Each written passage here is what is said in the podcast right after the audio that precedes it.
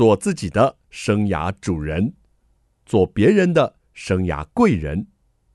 听听职涯顾问蓝如英的蓝老师生涯学堂，启动你的精彩人生。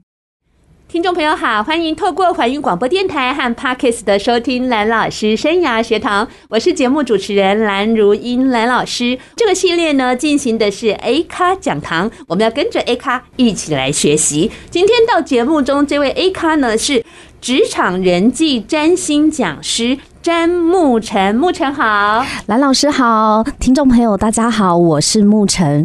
那我目前呢是一名星座专栏的作者，哇，好特别哦，有对，有在写一个跟占星有关的一些专栏文章，嗯、那也是。专业的占星师，就是有在做占星咨询。嗯、那目前呢，也是占星讲座的讲师。还有啦，嗯、你都漏讲了，你还有主持 podcast 的。对，是的，我有主持几个 podcast 节目。几个啊？呃，对，好厉害哦！跟我们介绍一下节目名称。嗯、呃，我自己在谈占星和芳疗的节目叫做《草木星空日记》。Uh huh、对，那另外一个是跟自我觉察相关的节目，叫做《深夜 Me Time》，自己的时间 Me Time。Oh. 对，所以有兴趣的朋友也可以就是搜寻一下这两个 podcast 节目，好精彩哦！所以有没有觉得他讲话很流畅，声音很好听呢？那接下来我们就要把这个时间呢交给沐晨，让他来跟我们聊聊到底什么是职场人际占星呢？我们一起来收听。占星学是博大精深的一门学问哦。其实它从天上星象的象征呢，可以看入人类集体潜意识的原型。我们从故事、电影、童话和神话的文本里面，我们可以看出人类集体潜意识的一些原型脉络。但是在占星学里面一样可以，只是在占星学里面，我们是从星盘里面去看见个人潜意识里的原型模式。所以占星学在对于了解一个人而言，它跟心理学只是用不同的方式、不同的象征去理解这个人他大概的个性是怎么样。而在求职的时候，或是在职场上，我们会用各种测验和分析系统去试图了解对方。但是对我而言，占星学呢，它在了解对方的方法上面，跟心理测验最大的不同，就是在于心理测验呢，往往是会呃，就你当下。问你几个问题，然后你当下选择的答案，我们来分析你当下的心理状态可能是什么样的性格类型。而心理测验呢，在经过了三五年之后，因为人会变嘛，所以三五年之后，像学生入学啊，或者是职场的一些呃人格模型的分析，都会再重新测验，因为在不同的时期、不同的阶段，呃，你的作答可能会不一样。所以你的个性里面的不同面向就会显现出来。可是，在星盘里面呢，我们的逻辑是用你出生当日的天象，因为天上的天象其实是天下人共有，就是天下人共同享有这一天天上天象的能量。所以，分析这个人他生日出生当天的天象，我们可以知道，哎，你与这个世界共振的能量是什么？你共识了哪些星象的能量？我们来理解你性格上面的一些细节。这个是呃，占星学用在去了解一个人，我们的原理是这样子的。但事实上，占星学在古代的时候呢，它是大多数都是用来预测国运啊。哦，就是像苏美人啊、美索不达米亚、苏美文化、埃及文化等等的，关心。像这件事情已经有几千年的历史了，至少两千年的历史都有在。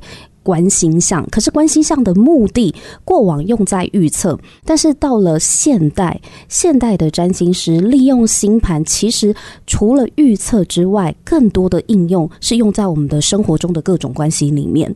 对，除了亲密关系、亲子关系，那现在呢，更流行的就是用在职场上面。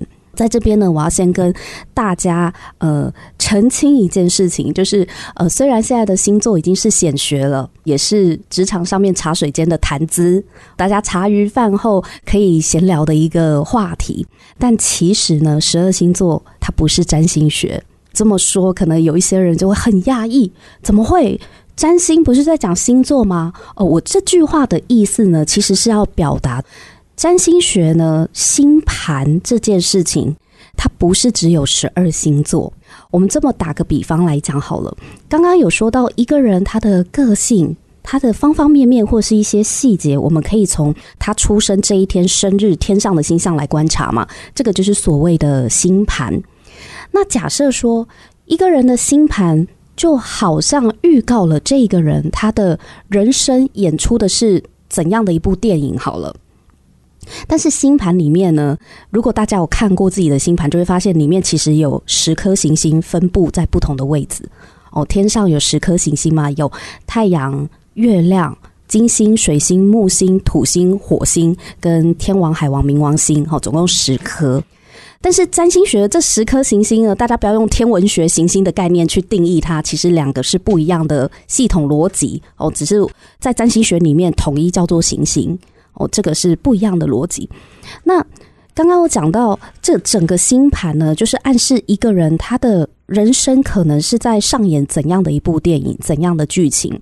那星盘里面呢，还有分十二个宫位，十二个宫位呢，就是包含他的，比如说他的婚姻宫、财帛宫、家庭宫、夫妻宫等等的，就是他人生当中十二个场景。大家想象，如果这是一部电影，那这个人他这一辈子会在十二个场景里面拍戏。哦，大家比较好理解吧？宫位就是场景。那星座是什么呢？我们大家最熟悉的是星座，但事实上，在占星学，星座之于星盘，它就好比这个场景的场布，它只是场布背景而已。电影是整个星盘，它演什么电影？十二个宫位是他有十二个场景，他要在哪里拍片？哦，人生的十二个场景，星座只是场布或者是戏服。那演员是谁呢？演员就是刚刚讲到的那十颗行星。其实占星学的主角就是行星，行星才是演员。那演员跟演员之间，如果行星跟行星，比如说我们把行星人格化，土星如果是一个人，他跟金星也是一个人，他们两个如果有相位有对到的话，代表这两个演员他们有互动、有动作、有台词。那至于是什么动作，是互赏巴掌还是互相拥抱？那就要看他们的相位是和谐相位还是冲突相位。所以刚刚拉里拉扎讲了这么多细节，这个都是在一个星盘里面看得出来的。这也是为什么我一开始就先澄清一下，如果只是光讲十二星座，它不能代表占星学的全部。所以在运用到职场占星的部分呢，我们也是去从星盘上面，从生日里面，我们希望可以去了解这一个人在职场上面可能看不出来，也不好问的一些美感，人际相处的一些美感。好，那个谢谢这个牧澄跟我们介绍了职场人际占星，不晓得大家觉得有意思吗？还是你听的还是有一点扑朔迷离了？没关系，待会蓝老师好好帮你再来跟他请教，希望我们能够从中呢知道我们在职场跟人际中如何呢学会更好的互动、沟通还有相处。休息一下，马上回来。欢迎听众朋友再回到蓝老师生涯学堂。我们呢很需要知道个人的优势啦、天赋啦。那刚才啊，牧澄也提到，透过占星可以去理解。毕竟有一些心理测验或性格测验呢，会随着我们的年龄啊，或随着我们的环境有所变动哦。我们可能必须要再重新施测一下。那这个占星的部分呢，它是从这个人生日当天的这个天象，应该就是他的轨迹就会这样铺成。那我们如何找到自己的天赋，然后发挥自己的优点呢？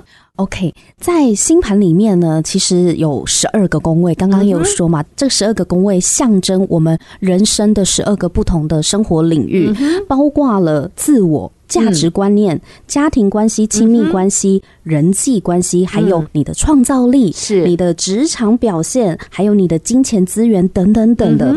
因此，在星盘当中，我们可以透过去观察你这个十二个场景有没有行星啊，然后坐落在什么样的星座，有怎样的角度去观察跟职场、跟天分相关的几个领域。哦，好，比方说。太阳跟火星如果合在一起的人，对，他的优势就是行动力很强，嗯哼，会擅长动手去实践他的想法，也会比较积极主动一点。为什么呢？因为太阳呢，象征一个人他想要达成的目标，嗯，太阳是一个人的意志，而火星象征他的行事作风。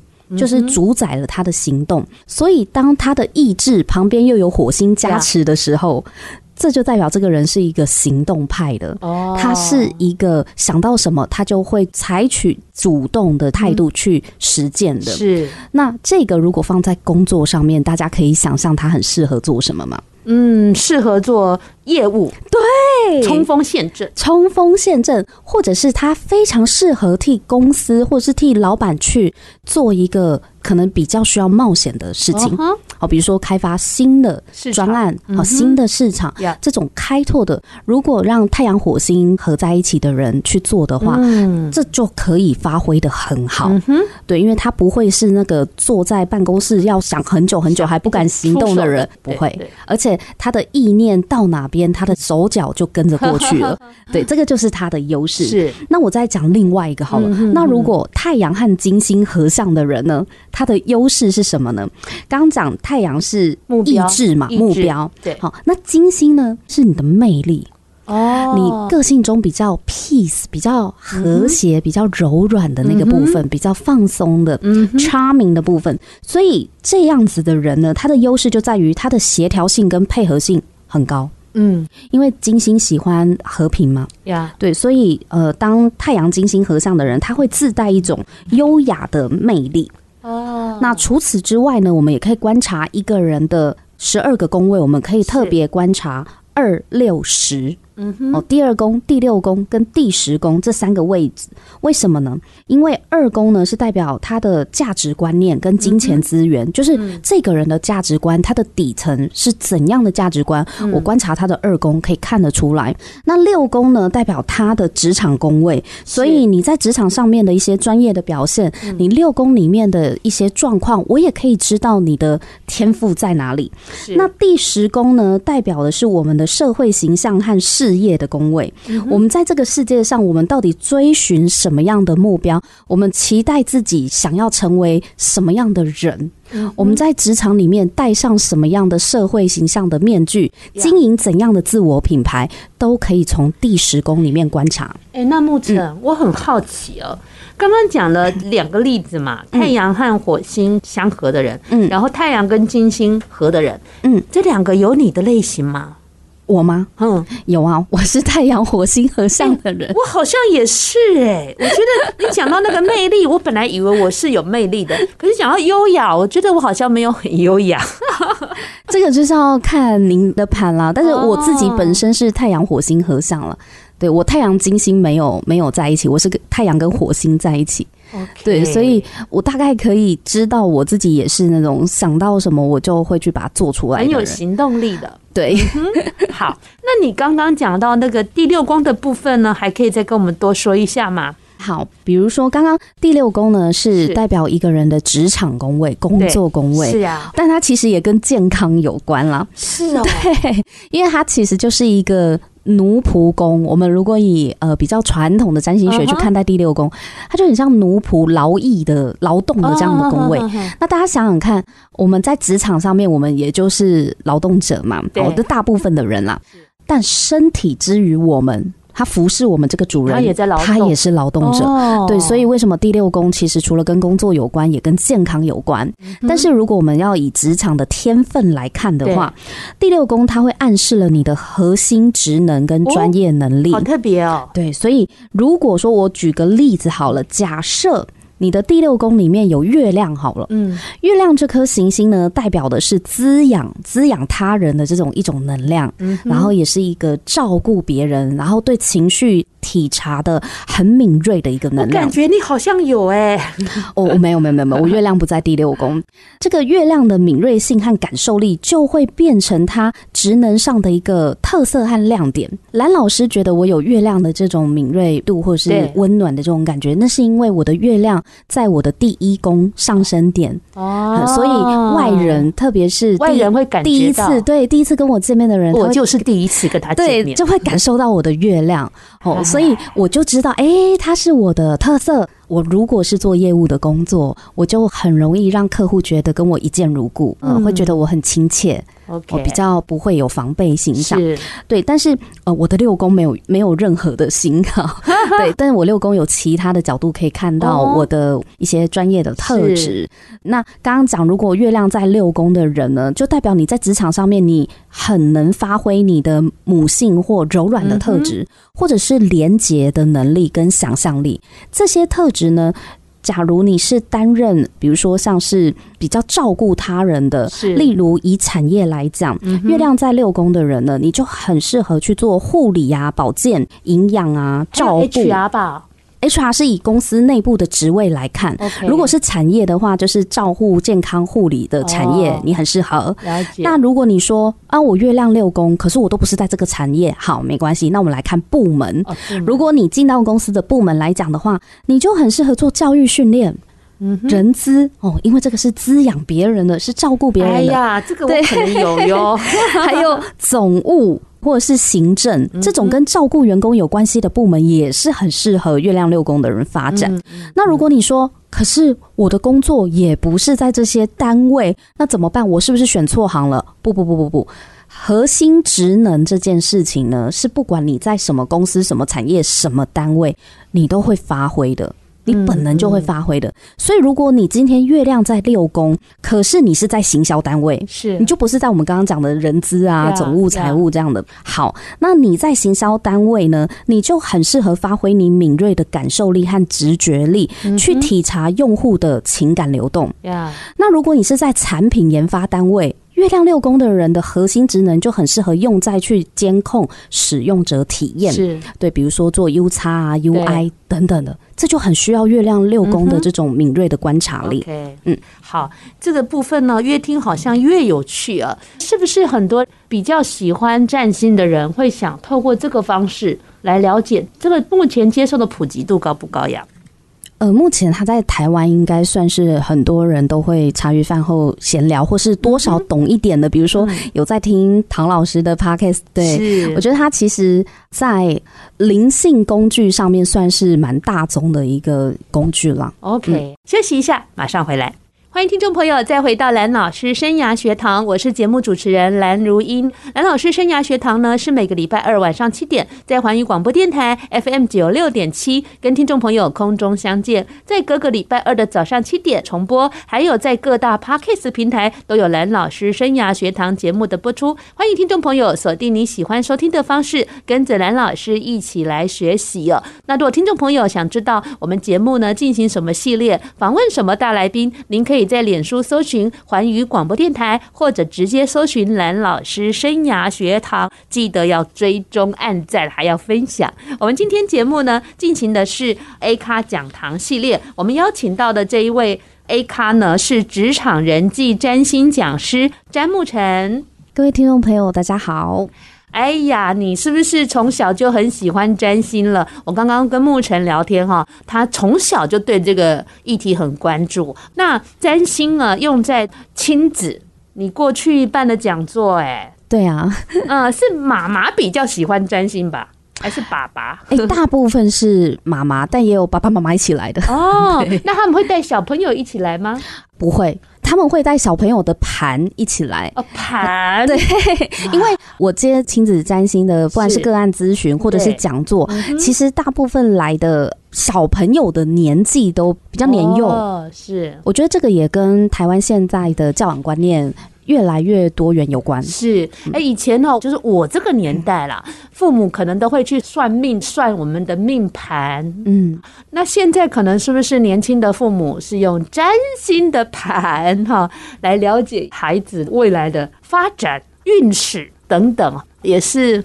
一个参考啦，对不对？好，嗯，主要是想要知道该怎么跟孩子相处。嗯，现在的小孩子金架喜哈，头上长了两只角哈，很聪明。但是哦，要怎么跟他沟通哈，确实是父母比较伤神的一个部分。没错。那除了亲子占星之外，您也开始要办职场占星的讲座。对，我们是在七月份、八月份、九月份各有一场。那这三场呢，它是系列型的讲座，哦，所以一报名就是参加就是三场。对对对，哦，真的呀？是，它其实是现场跟线上都可以参与的，因为它的现场的讲座是在台北，哦，所以现场场地有限的原因，我们也开放了线上直播的参与，而且它很棒的就是这个讲座，因为有直播嘛，所以你如果当天没有办法到现场，或者是刚好那个时间点你购买了，你没办法看，我们有提供免费就是回放，就是让你可以重播，对，一直看到十一月底的，嗯，看到饱，看到爽，就是这个讲座是要付费，但是回放这件事情，我们等于说是。有这个福利让你免费，就是一直回放。那我们怎么去查询这个课程资讯呢？好，那因为这个主办单位呢，它是叫做 Action Life。A C T I O N L I F E，Action Life，他会把讲座相关的资讯会放在他们的脸书粉丝团，嗯，所以在脸书粉丝团，你只要搜寻 Action Life 就可以看到。那如果搜寻你的粉丝团有看见吗？也会啊，也会。我的粉丝专业也会一起就是宣传这个呃讲座。好，那你的粉丝专业跟我们介绍一下。嗯。好啊，我的粉丝专业你只要打草木星空日记。草木就是花草树木的草木，星空就是我们今天在谈的占星学的星空。哦、对，草木星空日记也可以看到，就是你的粉砖。是的，就是我的粉砖。Okay, 所以听众朋友刚刚听了哦，已经入神了哈。如果真的想要比较系列的了解，然后有人来带领你进入这样的主题，而且是一个月一天的，对对对对，嗯、就两个小时。就是七月份我们会先讲的是如何向上管理。哇，这个好需要啊！我们会分析不同类型的主管哦，你要怎么跟他应对？那八月份我们讲的是团队，嗯哼，这个团队也包含了，不管你是不是主管，是哦，就是你可能跟不同的跨单位的合作，或者是你本身是个团队的 leader，你要怎么知道把什么样的人放在什么样的位置？Find the right people, do the right thing right. Yes，就是这样子的效率才会是最好的。这个是八月份的主题。那九月份的那一场，我们就回归到个人的职涯发展了。个人的职涯发展，那。讲师都是你吗？都是我哦，太厉害了！嗯，我们真的是很希望可以把这个工具呢推广在职场上面。嗯哼，嗯，好，那我就要先让听众朋友先睹为快，到底在职场上哈要用什么方法跟主管沟通才能达到效果？就是您的向上管理，先给我们透露一点点，让我们听众朋友引起一下好奇心。这真的是蓝老师的听众非常的有福了，对，抢先听。好，其实呢，要了解一个人哦，真的。谈何容易嘛？尤其是在职场上面，它是一个有立场跟利益冲突的场域。没错，对，有很多事情你往往就是做了，你才会知道对方的反应，才会发现哦，原来这样子对方会介意。嗯，哦，可是通常这个时候的事后诸葛呢，就会让自己很狼狈嘛，很难堪。尤其是新鲜人 呐，就是刚出社会要被社会磨练的这群人，或者是你刚换到一个环境，换到一个团队，初来乍。到谁会跟你科普这个老板的习性啊？对啊，人家又没欠你，对不对？哎，我们是不是要知道老板的出生年月日？呃，知道他的生日，对，年月日就可以了。因为你在职场上想办法搞清楚。你在职场上面，其实要知道对方的生日不是件难的事情。不难啊，加个连友，加个 IG 呀、啊，不用，或甚至办公室常常每个月都有庆生会。会对，庆生会你就知道、哎、哦，老板生日今天好，我们要帮他庆生。我我们电台洪老板的出生年月日我都知道。对，下次我问他一下几小时。所以其实要知道对方，如果只是年月日的话，在职场上面，其实我们平常都是知道这个资讯的。好的，好的，哦，是不用太对，不用太担心。我也没有要你去问老板到底出生的时间，不需要。因为我好奇，我想先把它问起来。对，虽然说占星呢，它是要有精确的时间，我们才能够。打出一张属于你最精准的星盘。那种亲子的就把时间也报上来，老师会给你更精准的。对，啊，那老板的你问他时间，他会说立会冲。对啊，就是 呃，所以其实占星学它的层次有分很多种。如果你今天你要问的是关于你自己的，那我会说你最好要有出生的时间哦，因为你看你个人没错。但是如果是别人。哦，尤其又是在职场上的人，说真的，你根本拿不到他的出生时间，人家还没有义务要给你。我应该可以。对，您跟洪老板关系比较亲近一点哦，除非像这种有过命之交的。对，所以从他生日，我们刚刚有说嘛，对，这一天的天上星象呢，其实是天下人共有的。是哦，所以除了月亮。他的生日那一天，如果不知道时间，嗯，月亮跟上升星座我们略过不谈之外，其他的行星在同一天基本上都会在同个位置。OK，对，我们就是可以从这些资讯去判断我们想知道的事。嗯，所以呢，我们就是跟主管啊沟通，先从了解他的这个。占星的角度着手，对，我举一个例子哈，如果你是在向上管理的话，假设你知道主管几年几月几日生，对哦，那我就比方说这个主管他是。太阳在白羊座，嗯，月亮在巨蟹座，嗯，水星在金牛，火星在处女。好，那什么意思呢？就代表说，太阳呢是白羊座的外显性格，太阳是外显性格嘛？是。那你可能会觉得，哇，这个白羊座的主管做事情就是冲冲冲，因为白羊座的性格，他就是一马当先，一夫当关，万夫莫敌的这一种。是。可是如果你只是这样想他，那你很容易踩雷。为什么呢？因为月亮代表一个人内在的性格，他的月亮在敏感的巨蟹座呀。哦，你懂吗？它没有你想象中的那么粗枝大叶，没有，因为它月亮在巨蟹。这个像我耶。白羊座冲冲冲！其实我是很小心仔细的。对，我等一下可以来看一下蓝老师的星盘。对，那他月亮巨蟹之外呢，他也很会照顾人。哦，虽然他太阳白羊座感觉起来是比较粗枝大叶的，是哦，再加上他的水星在金牛座，说话也会比较谨慎，因为金牛座讲话比较。保守，嗯，哦，那火星代表一个人的行事作风，他在处女座就代表他很重视细节，对，也会比较小心翼翼，所以这个跟一般人对白羊座的印象是差很多的。不要因为一个白羊座就来判断说他是冲冲冲呀，对，没错。好，老师，我们精彩的案例先讲到这里，休息一下，马上回来。欢迎听众朋友再回到蓝老师生涯学堂。职场中，我们总觉得人际的界面很复杂。有一些不对盘，甚至有一些尔虞我诈，或者是勾心斗角，我们有时候都会求助无门。如果有一些方法可以让你理解自己、理解对方，那也是未尝不错的一个方式。那今天我们请到的这位专家，就是从占星的这个角度来告诉我们，职场该怎么样好好的生存。哎，不是啊，好好的跟别人互动啦。刚刚跟我们讲了一些向上管理的案例，接下来我就好好来考验他一下了。在职场上哦，主管很烦呐。其实有时候遇到猪队友也是很讨厌的。是的，其实呢，任何预测的目的呢，我相信大家都是在趋吉避凶嘛。对。那任何的团队合作呢，就是在截长补短。